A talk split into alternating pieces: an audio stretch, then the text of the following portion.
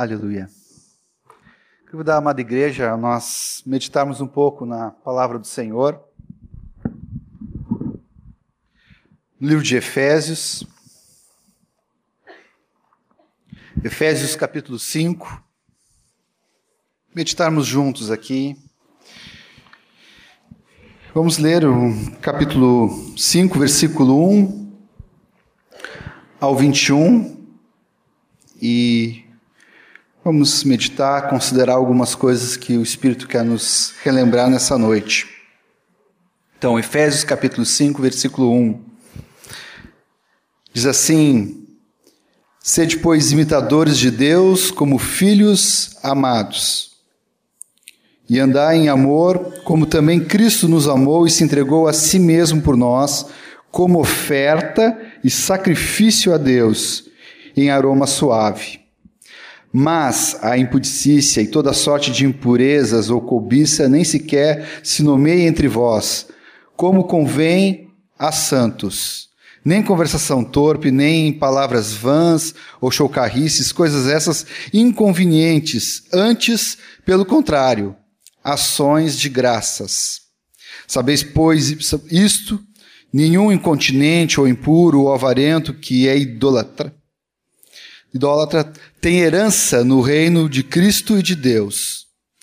Ninguém vos engane com palavras vãs, porque por essas coisas vem a ira de Deus sobre os filhos da desobediência. Portanto, não sejais participantes com eles. Pois outrora erais trevas, porém agora sois luz no Senhor. Andai como filhos da luz. Porque o fruto da luz consiste em toda bondade e justiça e verdade, provando sempre o que é agradável ao Senhor.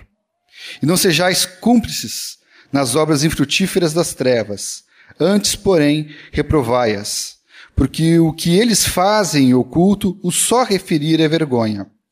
Mas todas as coisas, quando reprovadas pela luz, se tornam manifestas, porque tudo que se manifesta é luz. Pelo que diz: Desperta, ó tu que dormes, levanta-te entre os mortos, e Cristo te iluminará. Portanto, vede prudentemente como andais, não como nécios, e sim como sábios, remindo o tempo, porque os dias são maus. Por esta razão, não vos torneis insensatos, mas procurai compreender qual a vontade do Senhor. E não vos embriagueis com vinho, no qual há dissolução, mas enchei-vos do Espírito, falando entre vós com salmos, entoando e louvando de coração ao Senhor com hinos e cânticos espirituais, dando sempre graças por tudo a nosso Deus e Pai, em nome do nosso Senhor Jesus Cristo, sujeitando-vos uns aos outros, no temor de Cristo. Senhor, obrigado pela tua palavra, Senhor, que nos aproxima de ti, Senhor. Sempre que estamos diante da tua palavra, mais perto estamos de ti. Mas não queremos ser só ouvintes, é, conhecedores, sabedores, mas queremos ser praticantes, porque temos declarado aqui desde o início desse encontro que nós te amamos, que nós te contemplamos, que entregamos a nossa vida, que nós nos oferecemos a Ti, Senhor. Então, ó Espírito Santo, nos ajuda, nos convence, porque queremos estar mais perto de Ti, Senhor. Abençoo meus irmãos e a mim aqui também, Senhor, para que com essa palavra, Pai, nós, nós possamos nos aproximar, termos comunhão e vida contigo. Em nome do Senhor Jesus. Amém. O primeiro versículo aqui diz assim: Sede, pois, imitadores de Deus imitar o Pai, imitadores de Deus. E não só imitadores de Deus, mas como filhos amados. Queremos imitar o Pai. Para imitar o Pai, basta nós vermos o Filho. O que o Filho é, o que o Filho faz, nós podemos, podemos fazer. E assim nós vamos estar sendo imitadores desse Pai tremendo. Amém? Amém. Isso mesmo. Ele é a imagem do Deus vivo. Quando olhamos, pensamos no Senhor, é Jesus o modelo. É, Jesus era Deus na terra, mas quando toda vez que ele se referia ao Pai, quem olhava para ele, olhava para o Pai. Ele falou isso para Filipe um dia. Então, quando olhamos essa vida de entrega, o amor dele por cada um de nós aqui, nós estamos vendo o Pai. Queremos ser imitadores de Deus, temos que imitar o Filho. O Pai disse assim: Este é o meu filho amado, em quem tenho alegria. Lá no batismo e depois na transfiguração, disse: Esse é meu filho amado, em quem tenho alegria. A ele ouvi. Agora, há uma palavra do Senhor. Nós devemos ser imitadores do Senhor, também como filhos amados. Isso não é tremendo, queridos? É, a gente vê essa declaração do pai para o filho: Este é meu filho. Foi audível essa declaração de amor. Todos que estavam ali escutaram a voz do Todo-Poderoso, Deus, o Criador, aquele que criou o universo e sustenta ele com o poder da Sua palavra. Ele vem e traz essa voz assim: Este é o meu filho amado. Agora, uma palavra para nós, cada um de nós aqui. Somos filhos amados de Deus. Amém? Nesses últimos tempos, como temos ouvido falar sobre paternidade, Deus, quando começa a revelar o seu amor e falar, principalmente aqueles que estão assim numa dúvida e com dificuldade com relação ao amor, se achando que são a, a última pessoa da terra, né? E, enfim, o Senhor vem e traz uma palavra de amor. E uma das palavras que o Senhor fala de amor para essas pessoas, para todos nós aqui, que Ele é Pai. Mas agora uma palavra para nós, que não só Ele é Pai, e sabemos o que isso implica, essa paternidade, temos ouvido nesses últimos dias, mas uma palavra que nós somos filhos e filhos amados. No versículo 2 assim, andar em amor como também Cristo nos amou e se entregou a si mesmo por nós, como oferta e sacrifício a Deus em aroma suave. Aí começam as características, a disposição de um filho amado, como foi Jesus. O Senhor não veio aqui para fazer a sua vontade, mas a vontade do Pai. Somos filhos amados e queremos fazer a vontade do Pai. Ele se entregou. Mesma coisa que há uma recomendação do Espírito para nós, em Romanos 12, de nós apresentar o nosso corpo como sacrifício vivo, santo e agradável a Deus. O Senhor falou para nós aqui, no começo desse encontro, agora também nas ofertas, no testemunho, de nós nos oferecermos a nossa vida. Segue aqui no versículo 3: Mas a impudicícia, essa falta de pudor, a imoralidade e toda sorte de impurezas, não só a impureza sexual, mas todo tipo de mistura de impureza ou cobiça, nem sequer nomeia entre vós, como convém os santos. Os santos não praticam essas coisas e nem falam dessas coisas. Amém? Amém.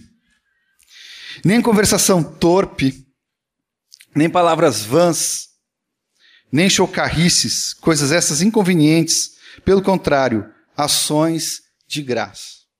Estávamos conversando, Erasmo e eu aqui no começo, falando do primeiro amor, né? Nós nos enchemos do Senhor, olhamos para Ele e a gente vê que a nossa vida não é mais nossa e nós nos entregamos, estamos apaixonados por Ele. E a nossa linguagem muda por completo. Evitamos todo tipo de palavra vã, de chocarrice. Chocarrice aquela, aquele apelido que nós damos, que não é um apelido de amor, de carinho, mas com uma intenção, às vezes, de maldizer, de falar mal. Mas nós trocamos agora a nossa linguagem. No lugar dessas coisas, a ação de graças. Quando alguém vai falar, oh, o fulano tem um nariz grande, para nós a gente fala, Senhor, obrigado que tu deste um nariz para essa pessoa. Muda tudo. Muda a nossa linguagem a gratidão no nosso coração. Isso é característica. O filho sempre dava graças ao pai. Obrigado, pai. Esse é o filho amado. Nós somos amados. Continua aqui, sabeis, pois isto, nenhum, nenhum incontinente, esse que não consegue se segurar, ou impuro, que tem misturas, ou avarento, que é idólatra, tem herança no reino de Deus. Ninguém vos engane com palavras vãs, porque essas coisas vêm a ira de Deus aos filhos da desobediência. Parece que palavras vãs são vãs, não tem muita preocupação. Ah, são vãs, não vamos dar bola para isso. Às vezes sabemos até reconhecer palavras vãs e evitamos palavras vãs. Porque temos uma nova linguagem, mas há uma palavra do Senhor para nós. Ninguém vos engane com palavras vãs. Se não lembra lá o Éden um pouquinho? Quando Satanás vem traz umas palavras vãs, né? Tava ali, tinha uma fruta. Ele vem e lança algumas palavras. E houve um engano. E nós sabemos a confusão que deu, a situação que chegou, porque deram ouvido a palavras vãs de Satanás. Nós temos que evitar as palavras vãs para não dar também brecha para o inimigo, para ele colocar aquela palavra que possa nos tirar do centro, que é Jesus. Então, não vamos nos enganar, queridos. Vamos ter atenção com as palavras, atenção no que a gente ouve por aí. O Senhor quer que a gente cuide, quer que tenhamos atenção nisso. Continua aqui, portanto, não sejais participantes com eles, esses que praticam tais coisas, que falam tais coisas. Pois outrora erais trevas, porém agora sois luz no Senhor, andai como filhos da luz. Nós sabemos que nós estávamos em trevas, mas nós não só estávamos em trevas, como eram trevas. Nós éramos trevas. Mas agora há uma palavra do Senhor de novo aqui, de um pai, para andarmos como filhos da luz. Filhos amados, no começo, lemos, é agora como filhos da luz. No 9 diz o seguinte: Porque o fruto da luz consiste em toda bondade e justiça e verdade. Se queremos saber como é que está essa luz na nossa vida, nós temos um fotômetro. Pessoal que tira fotografia sabe né, o que é fotômetro. É o que mede a luz, pessoal da segurança do trabalho também. Quanto está a luz? É lux, eu acho, a unidade, não me lembro muito bem. Temos também um fotômetro espiritual aqui. Quanto tem na nossa vida bondade, justiça, retidão, o que é certo e verdade. Por aí já podemos examinar e ver como está a luz na nossa vida, como ela está refletindo em nós. E, e no 10 fala o seguinte: que é, provando sempre o que é agradável ao Senhor. O que, que significa isso, queridos? É, nós sempre queremos saber o que agrada o nosso Senhor. O que faz ele feliz?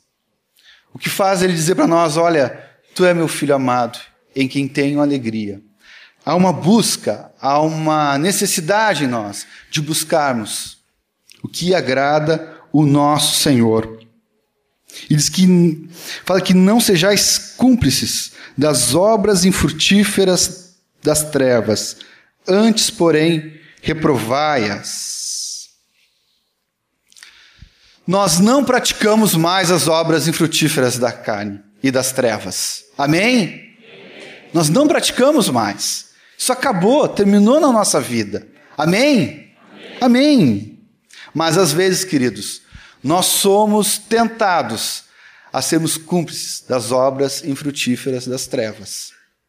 Não praticamos, mas somos tentados a ser cúmplices. O cúmplice é aquele que tem culpa, sim, é não é o primeiro culpado que coloca a mão no crime, né? Mas ele é cúmplice. Ele viu, ele não falou nada, ele não se posicionou, deixou que aquilo pudesse ser feito e não. Pela sua omissão, não, sua indiferença com relação àquilo, ele se torna cúmplice das obras infrutíferas da carne. Mas o Senhor quer nos livrar disso todos os dias para não sermos cúmplices. O que, que diz ali? Que nós temos que rejeitar. Rejeitar. Nos posicionar com a verdade, que é Ele. Nos posicionar com a luz. Diz que no versículo 2: Porque o que eles fazem oculto, só o referir é vergonha. Mas todas as coisas, quando reprovadas pela luz, se tornam manifestas, porque tudo que se manifesta é luz. É luz. Nós vimos agora um testemunho da luz de Deus no governo, na sociedade da Colômbia. Nós estamos experimentando isso no nosso país. Está vindo luz, está se manifestando luz. Aquilo que estava oculto, aquilo que estava oculto até nós desconfiávamos, né? já por muitos anos, que estava oculto, mas precisava vir à luz. E está vindo, e está iluminando. Está iluminando os governos, não só aqui do Brasil, como da Colômbia, em toda a América Latina. Porque o Senhor não muda. É, o mundo jaz no maligno, queridos, mas o Senhor não muda, ele continua sendo um Deus justo. Ele continua sendo, ele não muda. Ele não deixa a justiça estar correndo de qualquer maneira, ele vai deixar dessa maneira, porque ele continua sendo justo. E a sua luz vai vindo e vai penetrando e vai trazendo, vai mostrando por causa da sua justiça, vai revelando cada dia mais o coração do homem como ele precisa se arrepender. Ele veio para nos trazer luz. Diz que os homens rejeitaram essa luz. Mas aqueles que não rejeitaram, receberam a luz de Deus. No 14, assim, pelo que diz: Desperta, ó tu que dormes, levanta-te dentre os mortos, e Cristo te iluminará. Esse é um convite do Senhor para vivermos uma vida ressurreta. Não uma vida de morto, mas uma vida de alguém que ressuscitou com Jesus. Morto nós estamos para o mundo, mas agora há um convite de vivermos essa vida ressurreta. Temos que despertar para viver essa vida. E diz que essa, essa luz vai nos iluminar. Uma luz que vem do alto para nos iluminar. No original está uma luz do alto. Vem e ilumina toda a parte. E daí, queridos, nós também nos tornamos luzeiros, esses filhos da luz. Onde nós vamos, vamos iluminando. Nós mesmos, queridos, nós não temos luz própria. Nós não temos luz própria. Eu gosto de dizer que nós somos como a lua, que foi colocado para trazer luz nas, nas trevas. Teve o sol para o dia e a lua para a noite. Tão bonito ver aquela lua, que eu, eu digo para a Cone que é a lua dos corações apaixonados. Aquela lua cheia, assim, gorda, né? Aquele amarelão, assim, que brilha, né? Agora tem muitas luzes da cidade, mas quem, assim, tem a oportunidade de estar num campo, num sítio, assim, consegue provar, assim, o que é essa luz que ilumina. Mas a, a lua não tem luz própria. Ela não tem luz própria. Quem tem luz própria é o sol mas ele recebe o reflexo do sol e que ilumina durante a noite. Nós também, queridos. Nós recebemos a luz de Deus na nossa vida e podemos iluminar todos aqueles que precisam de luz através da nossa vida. Cada um de nós aqui é um luzeiro, é uma lua. Eu pareço uma lua, mas eu quero ser mais do que uma pessoa redonda. Eu quero iluminar com a luz de Cristo. Amém? No versículo diz assim, 15: Portanto, vede prudentemente como andais, não como nécios, e sim como sábios. Isso me lembra as dez virgens. Cinco eram prudentes e cinco eram loucas, loucas varridas e diz que elas saíram ao encontro do noivo. Como estamos indo ao encontro do noivo? Como sábios ou como loucos? Nos preparando, porque o que é mais importante para nós é estarmos com o noivo, ou estamos indo, caminhando, se conseguimos entrar na festa, já está bem bom, né? Mas não é assim. Só entrar aquelas que cuidaram, que tiveram atenção, que se purificaram, em cada momento estavam atentas à voz do noivo. É assim que nós vamos ao encontro do noivo. Nossa mente, sábios, cada um de nós. No versículo 16, diz assim: remindo o tempo, porque os dias são maus. A gente às vezes ouve essa expressão eu estava comentando com o Samir hoje lá no Retiro das Crianças, né? a gente diz assim: olha, vamos logo, anda, que estamos atrasados, vamos remir o tempo aí, né? Não sei quem já usou essa expressão, a gente vê essa, essa palavra na Bíblia. Não está errada, realmente. Remir o tempo faz parte também nós aproveitarmos, otimizarmos o tempo. Mas diz que nós temos que remir o tempo. Remir, nós eh, somos os remidos do Senhor, não somos? Nós fomos resgatados por Ele. Pois aqui a palavra está falando para nós remirmos, resgatarmos esse tempo. E eu ouso dizer que esse tempo não é o tempo cronológico aqui do relógio, mas é o tempo de Deus. A oportunidade que o Senhor nos dá de fazer a sua vontade. Como é que estamos remindo o tempo, queridos? Estamos atentos às oportunidades de Deus? E é interessante porque se nós não remirmos o tempo, nós estamos atentos àquilo que o Senhor nos oferece para fazer no momento certo, na hora certa, no tempo de Deus, o diabo vai nos oferecer muitas oportunidades nós fazemos. E daí também nós vamos gastar o nosso tempo cronológico aqui também. Vamos gastar. Há uma atenção aqui para nós. E por que isso? Por que, que nós temos que resgatar esse tempo de Deus para nós? Porque os dias são maus dias maus. Nós precisamos, queridos, ter discernimento do tempo que nós estamos vivendo. E o tempo que nós estamos vivendo é o tempo do fim. Como é o tempo do fim? É como os dias de Noé, onde foi crescendo a violência de tal maneira. É como os dias de Sodoma, onde há uma, algo terrível todo tipo de impureza, de moralidade, e vai crescendo e vai aumentando cada vez mais. Os dias são maus e nós temos que resgatar esse tempo do Senhor, cada um. Nós temos filhos pequenos, a gente fica olhando assim, como é que vai ser daqui o ano que vem, porque as coisas são muito rápidas, a gente vai vendo um desenvolvimento e um ataque do diabo. Mas aqueles que também não têm filhos pequenos, mas estão também na velhice,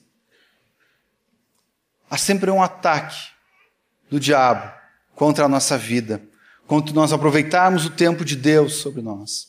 E as coisas vão indo e às vezes vamos nos acostumando. A violência é uma delas. Nós vamos se acostumando, a gente abre a notícia.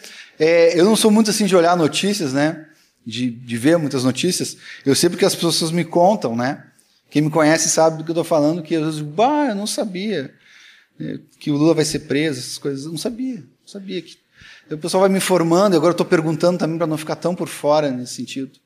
Mas a gente vai vendo violência, violência e violência e violência, cada vez mais aumentando. E as coisas indo de uma maneira assim que a gente não pode imaginar. Aqueles irmãos mais antigos aqui, com todo respeito, não, acho que não imaginariam que um dia a terra ia chegar dessa maneira. Só que eles estavam firmados na palavra e sabiam que a iniquidade ia aumentar cada vez mais, cada vez mais, cada vez mais coisas que não passavam na mente.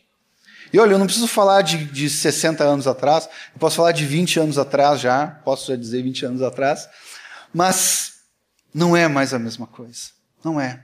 A terra está se degradando, está se decompondo cada vez mais. Então nós temos que discernir esse tempo e resgatar o tempo de Deus. Senhor, o que tu tem para mim hoje? Tu está vindo, tu está voltando, me mostra, Senhor, a tua vontade. No 17 diz assim: Por esta razão não vos torneis insensatos, mas procurai compreender qual é a vontade de Deus. Nós precisamos compreender a vontade de Deus para a nossa vida, queridos. De novo, lá em Romanos 12, assim: transformados pela renovação da vossa mente.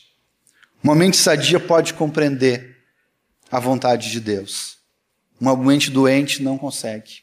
Mas o Senhor tem poder. Quando Ele veio e o Seu Espírito habitou na nossa vida, nos deu plena condição de termos uma mente sadia, uma mente renovada. Amém? E podemos compreender claramente qual é a vontade dele. A vontade dele para todos, que já está aqui, e a vontade específica, que não sai também do que está aqui na Sua palavra. Podemos compreender isso, crer na Sua palavra. Por isso que quando nós escutamos a palavra, nós construímos a nossa casa na rocha se nós praticarmos ela.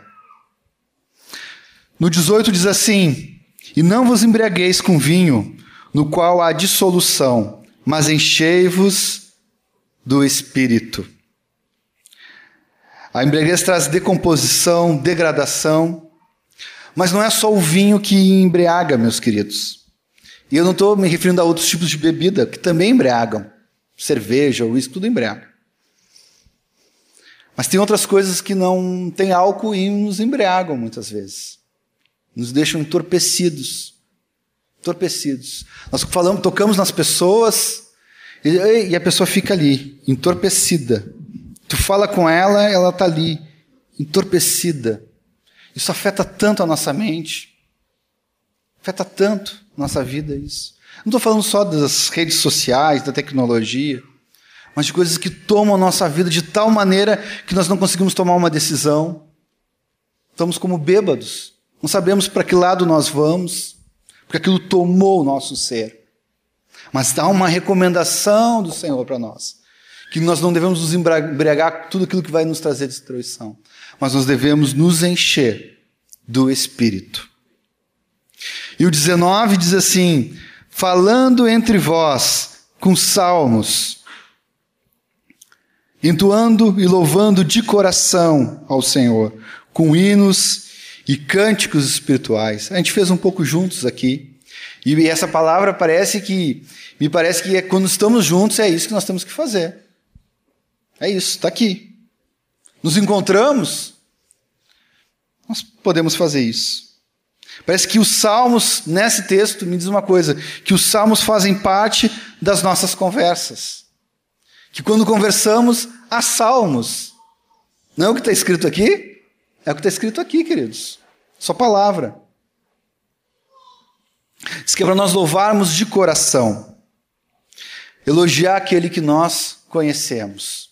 Quero trazer essa palavra de Jesus para a samaritana, diz que adoram o que não conhece. Eu quero usar essa palavra para o louvor também. Não dá para louvar quem a gente conhece.